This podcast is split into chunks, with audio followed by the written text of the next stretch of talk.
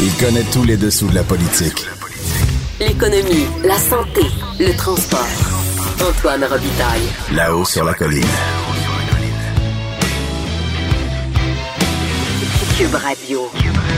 Bonjour à tous. Aujourd'hui, à La Haut sur la colline, ben, il y aura Thomas Mulcair qui sera avec nous pour analyser cette invraisemblable histoire de photos de Justin Trudeau arborant un visage noir. Ensuite, il y aura André Fortin, député libéral euh, de Pontiac à Québec, euh, au sujet de la cyberdépendance et ce que l'État peut faire contre la cyberdépendance. Mais d'abord, on rejoint à Québec Jean-François Gibault, notre compteur et accessoirement directeur de la recherche à QMI. Bonjour Jean-François. Bonjour Antoine. Alors, qu'est-ce qui se passe à la colline? Moi, tu sais que je m'ennuie de ma colline. Ben oui. il y a eu une période de questions ce matin, parce que je suis sur la route, il faut le dire. Euh, et, et, il paraît qu'on a encore parlé des coûts des maternelles 4 ans. Ça explose, ça, ça, ça cesse pas d'augmenter. Ben, en fait, ce qui arrive, c'est que euh, hier, le premier ministre a dit que le coût moyen d'une classe de maternelle 4 ans, c'était 800 000 Il a même ajouté que c'était pas une grosse surprise parce que ça fait des années que ça coûte en moyenne 800 000 et que ça faisait tellement longtemps que ça coûtait 800 000 que ça coûtait ce prix-là quand lui-même était ministre de l'Éducation. Ben oui. Le problème avec ça, c'est qu'en campagne électorale, il chiffrait euh, son engagement à 120 000 dollars par nouvelle classe de maternelle 4 ans. Alors là, il y a un problème évidemment de cohérence. C'est-à-dire, si même au moment où M. Legault était ministre des Finances, tout le monde savait que ça coûtait 800 000 dollars, ben pourquoi c'est pas le montant qu'on retrouvait dans le cadre financier de la CAC Et pourquoi aujourd'hui on se retrouve avec un projet qui est beaucoup plus dispendieux que ce qu'on nous disait euh, au moment de la campagne électorale? Alors c'est c'est là que la CAC est un peu coincée, mais bon, on a le ministre euh, M. Robert ministre de l'Éducation, qui se défend en disant Ouais, ouais, ben vous savez quoi, peu importe comment ça coûte, on en fait plus qu'avant. Et euh, il y avait sa petite ritournelle un peu euh, amusante à la période de questions en traitant les libéraux de séraphins de l'éducation. Ah oui. faisant, faisant, référence évidemment aux, aux, aux restrictions budgétaires qu'on a connues dans les dernières années libérales. Ah oui, séraphin? Dans, dans quel sens exactement? Ben, c'est parce qu'il disait, dans le fond, que les libéraux étaient, euh, euh, étaient euh, comme, on dit en bon français, cheap sur le financement de l'éducation et qu'il disait, même si nos classes de maternelle 4 ans coûtent un peu plus cher que prévu, ben, il reste qu'au moins on investit en éducation. OK. Très bien. Voilà. Puis par Donc, ailleurs, ben, ça lâche pas cette question-là des maternelles 4 ans. Hein? C'est vraiment, euh, ça avait été vraiment sous-évalué par la CAC. Tu te souviens, on avait fait une heure juste là-dessus pendant la campagne électorale, justement.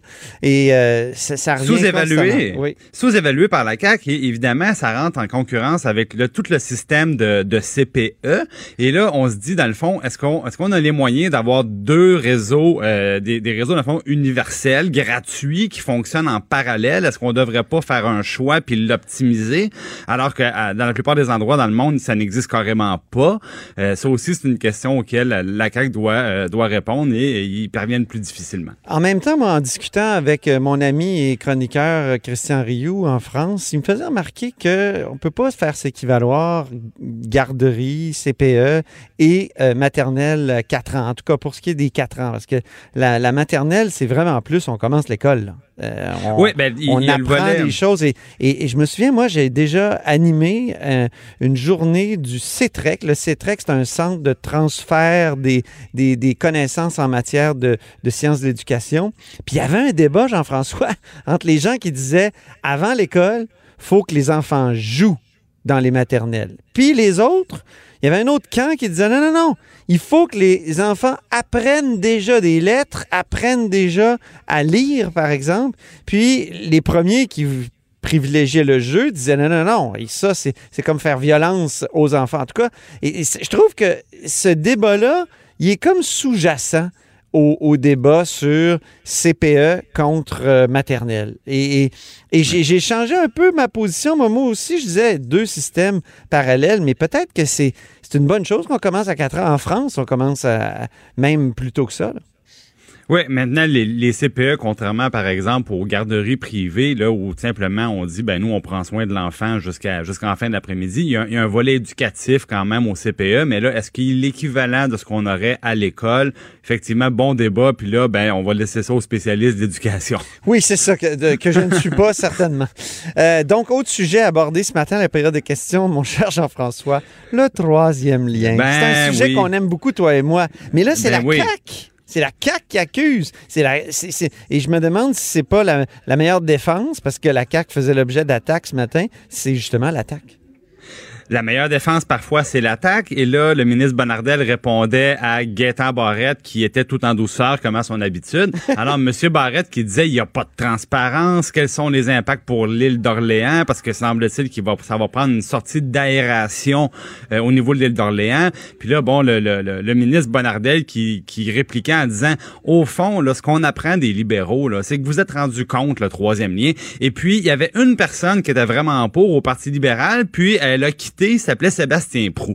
Alors, l'échange était là-dessus, puis bon, le but de la CAQ, c'est de mettre la, la, la, la- le Parti libéral sur la défensive. Donc, euh, au final, est-ce que oui ou non, on appuie ce projet-là?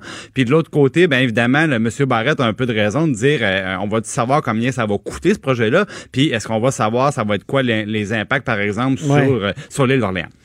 Très bien. Donc, c'est un peu ça qui se passe aujourd'hui à l'Assemblée nationale. Mais En tout toi, cas, je serai de retour, hein? Je serai de retour demain. Oui, ça te manque, hein? Ça te Ouais, manque ouais, beaucoup, ça la- la- paraît. Je vais faire un petit, un- une petite saucette dans la colline, puis, puis ben, la semaine prochaine, je retournerai sur la route avec Willy Lamotte. Antoine, Antoine, t'es, pas en reste quand même, Ah évidemment. Toi, tu couvres l'élection fédérale. Et là, t'étais dans, dans Saint-Léonard. Et là, dans Saint-Léonard, ce qui, est- ce qui est amusant, c'est intéressant, c'est que le, le, le, le, le, rock pourrait bouger, l'ordre des choses pourrait être perturbé. Les libéraux sont dans le Qu'est-ce qui se passe? Ben, ce qui arrive aux libéraux me fait penser à une phrase célèbre de Jacques Chirac, l'ancien président français.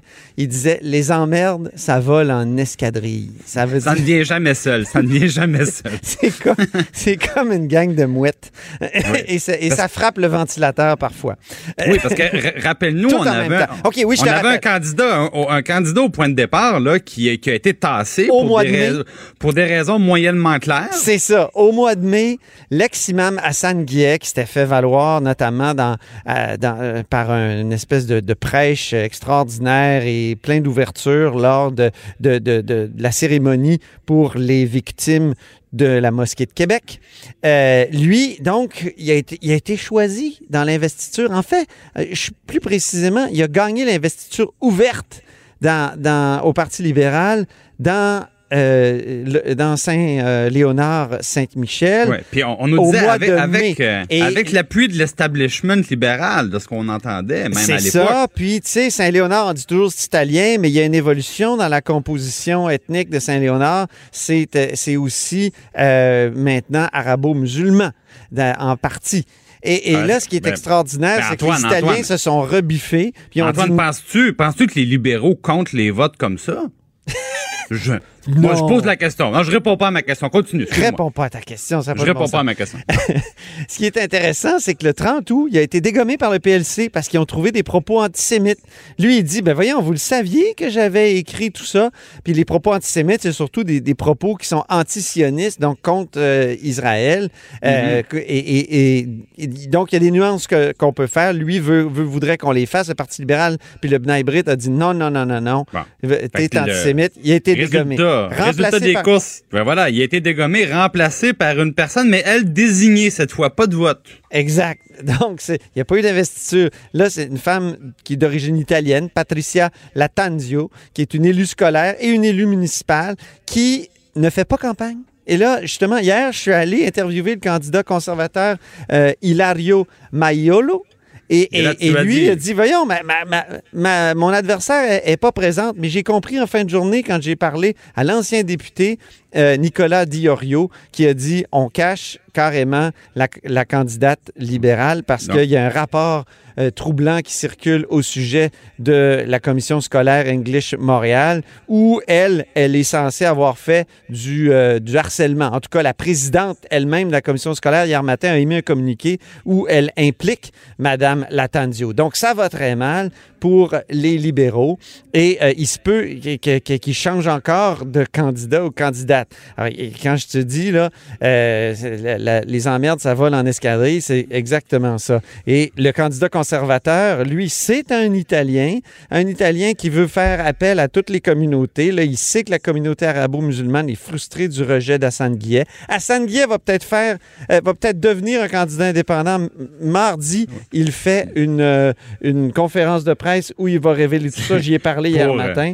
Pour Donc, son pur plaisir de fragmenter le vote libéral. Exactement. Puis- Ce qui est ben, drôle, ben, c'est qu'il y a une candidate aussi du Parti populaire de Maxime Bernier qui, elle aussi, est d'origine italienne. Alors, je Bon. te dis, là, c'est... euh, Puis la, vraie candidate libérale, ben on la trouve pas. là. C'est où est Patricia? Ah non, là? Au lieu de où est- Charlie, c'est où est Patricia? elle se Mais cache absolument. La campagne est encore longue. Elle est mieux d'avoir une bonne cachette, Antoine. Écoute, la phrase de Nicolas Diorio, c'était carrément « On se demande si on va se rendre à l'élection en tout cas, ça va être difficile de rester caché jusque-là. ». Oui, exactement.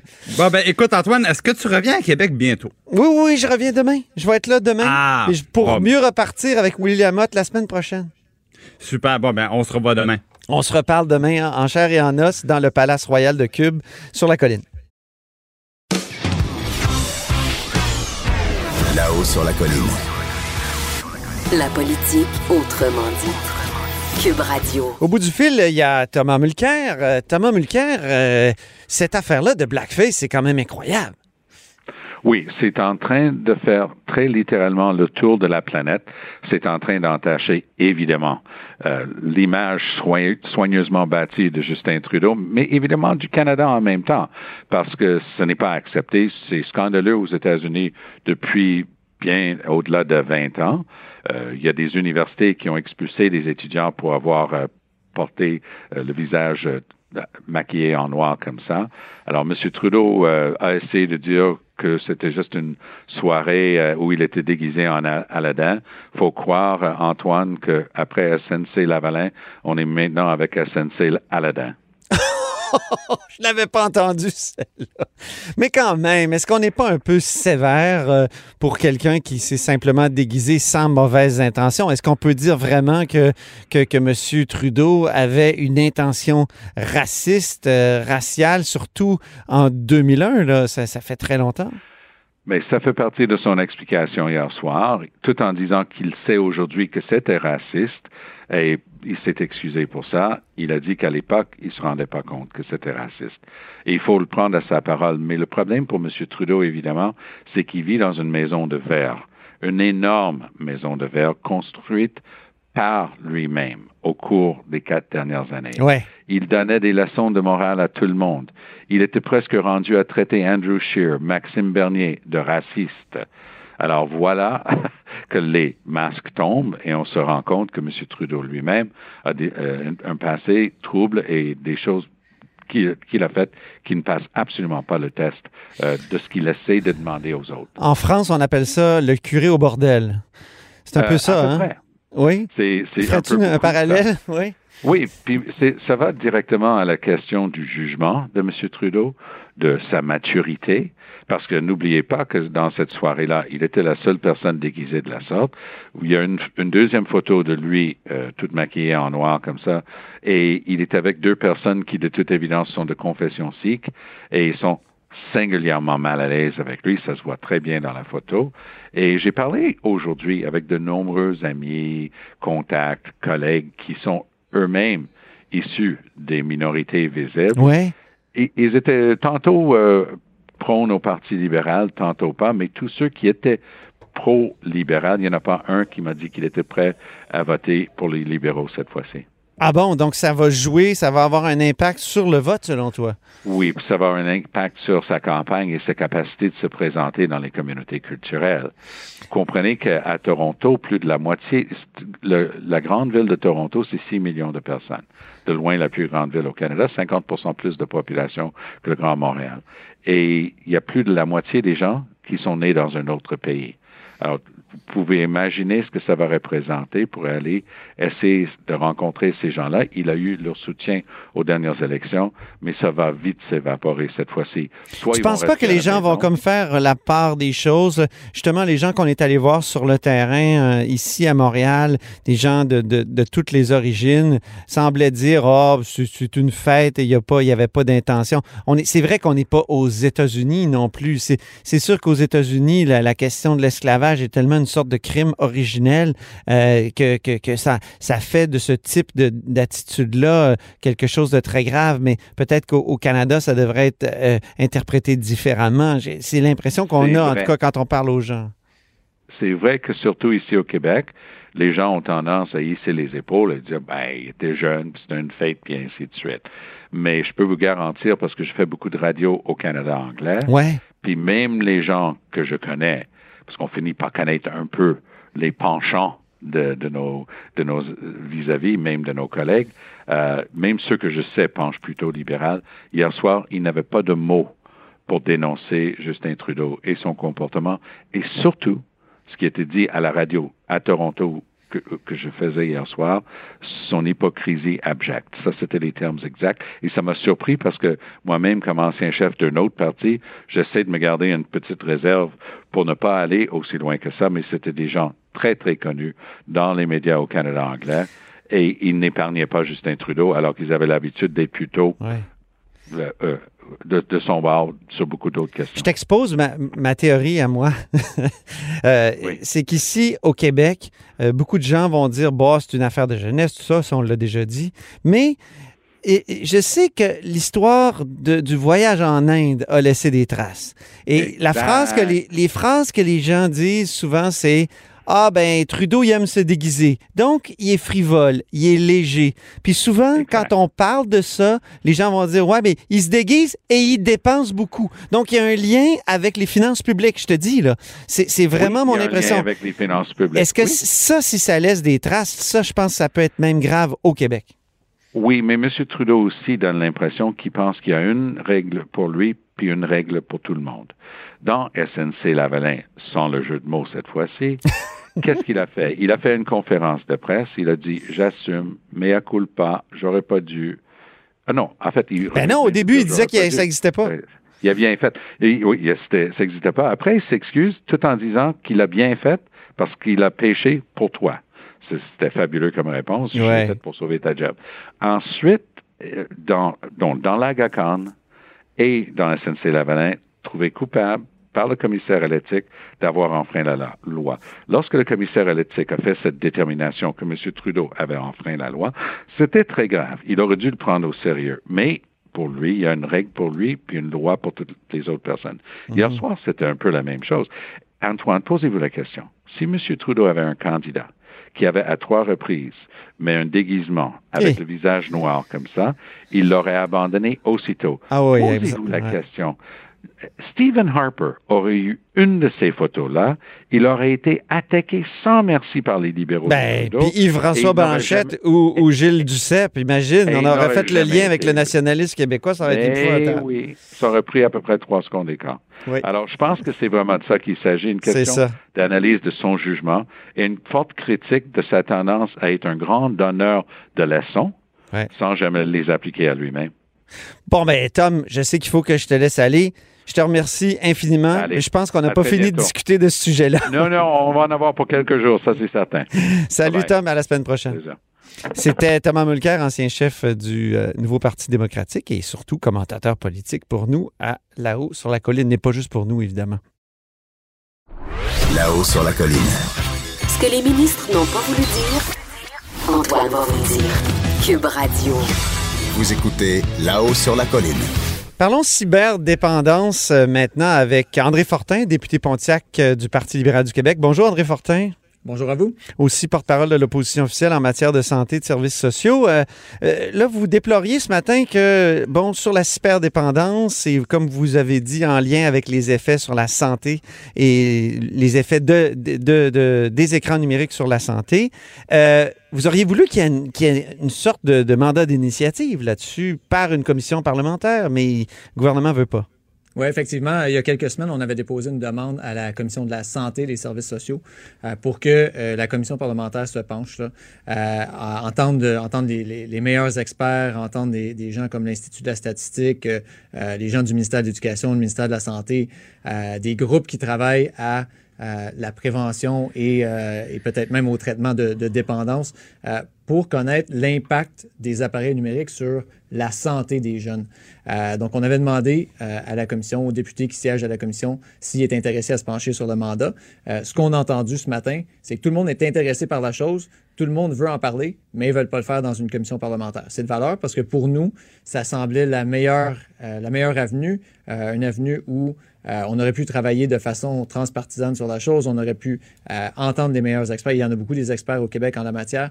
Euh, on aurait pu également euh, formuler ensemble des recommandations, en arriver à des recommandations pour le gouvernement. On ne voulait pas décider à la place du gouvernement, mais on voulait au moins être capable d'étudier la chose et de faire des recommandations. au Le gouvernement. gouvernement, le gouvernement propose un forum, là, euh, Oui. donc c'est- eh, c'est pas la même chose quand même qu'une commission parlementaire là, pour les auditeurs qui nous écoutent. euh. Exact. Exact. C'est pas la même chose. Et ce qui est, ce qui est particulièrement troublant, c'est que c'est la troisième fois euh, où euh, on demande à une commission parlementaire de se pencher sur un dossier en particulier. Et le gouvernement dit, ben, on va faire un forum. Mais un forum, c'est bien beau. Euh, on ne sait pas exactement de quoi il va être question. On ne sait pas qui va être là. On ne sait Ouais. pas si des parlementaires vont pouvoir poser des questions à ces gens-là. On ne connaît pas le format. Puis on ne sait pas où ça va mener. Euh, c'est pour ça qu'il me semble, moi, c'est- c'est- la question des écrans, la question du numérique, c'est quelque chose qu'on entend Oui. euh, de la part de parents Bon, partout. ben, Moi, je le vis chez nous avec Bon, c'est ça, je veux vous entendre parce que vous êtes père de Maël Oui. et Élodie. Qu'est-ce que vous Oui. faites avec Maël et Élodie pour, euh, pour garder une sorte, on parle souvent d'hygiène numérique, vous personnellement à la maison? Ben, les parents ont toutes des, euh, stratégies différentes et, ça dépend d'où on est, du mode de vie. Nous, on a, euh, on a une cour où les enfants peuvent aller jouer. On tente de les pousser autant vers ça que possible. Euh, on tente de s'assurer qu'ils socialisent autant que possible. On invite les petits amis, mais toutes des choses que s'il n'y avait rien à faire dans la journée, s'ils ne jouaient pas dehors, s'il n'y avait pas d'amis, l'instinct naturel des enfants, malheureusement, ces jours-ci, c'est de de vouloir leur iPad, de vouloir être devant l'écran. Et, et c'est un combat quotidien pour beaucoup de parents. Alors, on ne veut pas nécessairement mettre des balises autour de ce que les parents doivent faire, mais ce qu'on veut, c'est euh, peut-être mieux outiller les parents. Puis en même temps, pendant que l'État, eux, commencent à avoir des programmes euh, des programmes de jeux vidéo à l'école, entre autres. Est-ce qu'on peut s'assurer que ces programmes-là euh, sont bien encadrés pour pas que nos enfants soient dans une dépendance additionnelle, disons? Donc, dans les écoles du Québec, il y a ces, ces jeux-là actuellement. On parle du, du e-sport, là, euh, Ouais. e-sport en anglais. donc, Un sport, euh, je suis pas sûr que ça va ensemble, ces, ces mots-là. là. Il y a beaucoup de gens qui vont dire c'est définitivement pas un sport et ils ont raison de le dire. Puis c'est dé- définitivement pas un programme de sport-études. OK. La, défense, la défense du gouvernement, c'est de dire ben ça aide, euh, ça aide à garder, entre autres, les garçons à l'école. Euh, mais il y en a beaucoup des programmes, des vrais programmes de sport-études qui peuvent aider les garçons à, à être intéressés à l'école, des programmes d'art, des programmes de musique, des programmes internationaux. Euh, le sport électronique, le jeu vidéo, de passer deux, trois, quatre heures par jour à l'école à jouer aux jeux vidéo, euh, si il n'y a pas un encadrement approprié, ça n'a pas sa place selon nous. OK. Puis, avec vos enfants, vous, euh, juste pour revenir là-dessus, Oui. parce que j'avais une question supplémentaire, votre stratégie, quelle est-elle? Ben, la stratégie, euh, je vous dirais qu'elle elle diffère au quotidien. C'est certain qu'il y euh, y a des moments, peut-être, euh, où ça peut être approprié. On peut mettre des, certaines limites autour de ça parce que euh, l'utilisation du numérique, il y a du bon là-dedans.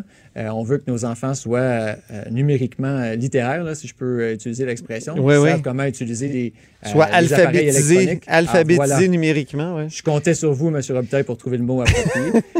Mon oncle mais- 101 est toujours là. mais mais c'est ça. Donc, les parents vont, se- vont se donner certaines limites. Les parents vont dire, OK, ben dans la voiture, peut-être.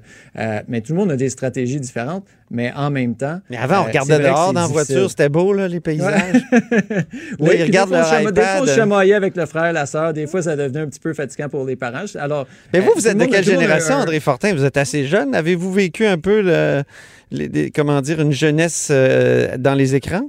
Euh, oui et non, mes parents étaient quand même assez, euh, assez sévères à ce niveau-là. Donc, si je voulais, euh, il n'y avait pas de Nintendo chez nous, il n'y avait pas de Game Boy. Si je voulais ça, j'allais chez les amis. Euh, mais, mais tu sais, on, on dirait qu'on a, on est passé d'une chose à l'autre. Moi, quand j'étais petit, j'écoutais les émissions de Radio-Canada le, le samedi matin et tu écoutais celles qui étaient à l'écran. Aujourd'hui, euh, ma fille veut décider de ce qu'elle écoute. S'il y a une émission qui finit, elle comprend pas pourquoi elle peut pas écouter la même après. Ah oui. Euh, donc, euh, donc c'est vrai qu'il y, a un- il y a un changement générationnel, mais c'est à nous à l'encadrer correctement. Mais si on est capable, nous, comme parlementaires, de donner quelques outils supplémentaires aux parents ou même de s'assurer qu'ils comprennent un petit peu plus les effets sur la santé que ça peut avoir, me semble c'est une bonne affaire. Oui, parce que là, c'est un peu dans la vie privée des gens, d'une certaine façon, à part à l'école. Évidemment, à l'école, ça, vous pouvez vous exprimer, mais Ouais. à la maison, qu'est-ce qu'on peut donner comme parlementaire ou, ou comme représentant de, de l'État euh, pour ce qui est des, des- des fonctionnaires?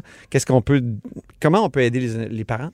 Ben, le gouvernement canadien, euh, Santé Canada, je crois, là, a émis certaines, euh, certaines suggestions, certaines recommandations, entre autres au niveau de temps que les jeunes enfants, donc les enfants en bas de 5 ans, Ah, euh, devraient, euh, devraient avoir comme maximum de temps d'écran. Et, et de mémoire, c'est environ, euh, c'est environ deux heures, euh, ce qui me semble élevé déjà. Euh, Ouais. Mais, mais ne Deux heures par savoir- jour? Ouais, deux heures par jour, mais ne serait-ce que de savoir à quel moment on peut avoir des, il peut y avoir des effets sur la santé, que ce soit la santé euh, oculaire, auditive, euh, que ce soit peut-être qu'avec un, un- un iPad, peut-être qu'on est plus penché, peut-être Ouais. que ça peut avoir des effets sur le cou, etc. Donc, toutes ces choses-là, c'est des choses, on dirait que comme parents, on entend des bribes d'informations à gauche et à droite. Euh, et c'est pour ça que nous, on pense que ce serait utile d'avoir euh, d'avoir un, un genre de recueil, de voir c'est quoi la Mm. meilleure euh, la, la- la meilleure littérature, c'est quoi c'est quoi l'expertise qu'on Ben, a. Est-ce ce que le, cellulaire devrait être admis dans les classes euh, au, au secondaire? Ben, ça, c'est une, ça, c'est une bonne question. Je vous dirais que euh, ça, dépend, ça dépend de la classe, ça dépend des, euh, des, euh, des enseignants, ça dépend des écoles. Il y en a où ça peut fonctionner, il y en a où ça peut pas fonctionner. Là où, cependant, euh, on a un enjeu, c'est vraiment les nouveaux programmes de, de sport-études à l'école. Euh, on a de la misère à voir le, le bénéfice euh, des e-sports à l'école si on ne l'encadre pas comme il faut. Et le ministre de l'Éducation, quand il a posé la question il y a quelques temps, il nous avait dit, il nous avait dit ben, ce sera aux écoles à décider euh, comment ils s'y prennent pour s'assurer qu'il n'y a pas de cyberdépendance. Mais il me semble qu'on pourra avoir une, une stratégie plus globale avant de, avant de euh, développer davantage de programmes. Et c'est pour ça que ce matin, là, on a demandé un moratoire sur ces programmes de, euh, de e-sports là, dans les écoles québécoises.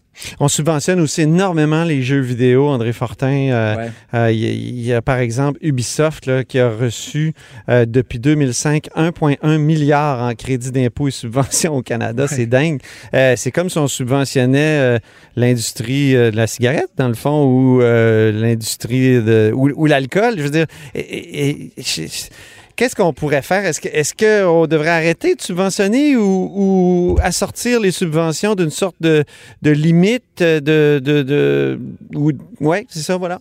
Ben, je vous dirais que qu'on n'est pas rendu là dans la réflexion. Et c'est une des, une des raisons pour lesquelles euh, pour lesquelles on voulait un mandat d'initiative, euh, parce qu'on n'a pas toutes les réponses. Si je les avais toutes les réponses, M. Robitaille, je, vous les donnerais, je vous les donnerais ce matin ou cet après-midi et je, euh, je les donnerais au gouvernement. Mais on a besoin d'entendre les experts pour nous dire les effets sur la santé. Peut-être qu'un petit peu de, jeux vidéo occasionnellement pour les enfants, de temps d'écran, peut-être que c'est pas une mauvaise chose, mais quand on arrive à un certain niveau, quand on n'est pas capable de contrôler ce que les enfants écoutent, euh, peut-être qu'il y a des effets sur euh, la santé mentale, la santé physique, euh, l'isolement, peut-être que ça peut mener à la dépression. C'est toutes, ces- c'est toutes ces choses-là qu'il faut mesurer. Est-ce que la question des subventions, bien honnêtement, je me suis pas penché là-dessus Bon. encore pour l'instant, mais c'est une des choses qui, une fois qu'on a un mandat d'initiative, une fois qu'on connaît les effets sur la santé, ben là, peut-être qu'on peut voir à quel point c'est nocif et si on a besoin de prendre d'autres mesures. Ben, André Fortin, merci beaucoup pour cette conversation. C'est sûr qu'on va en reparler.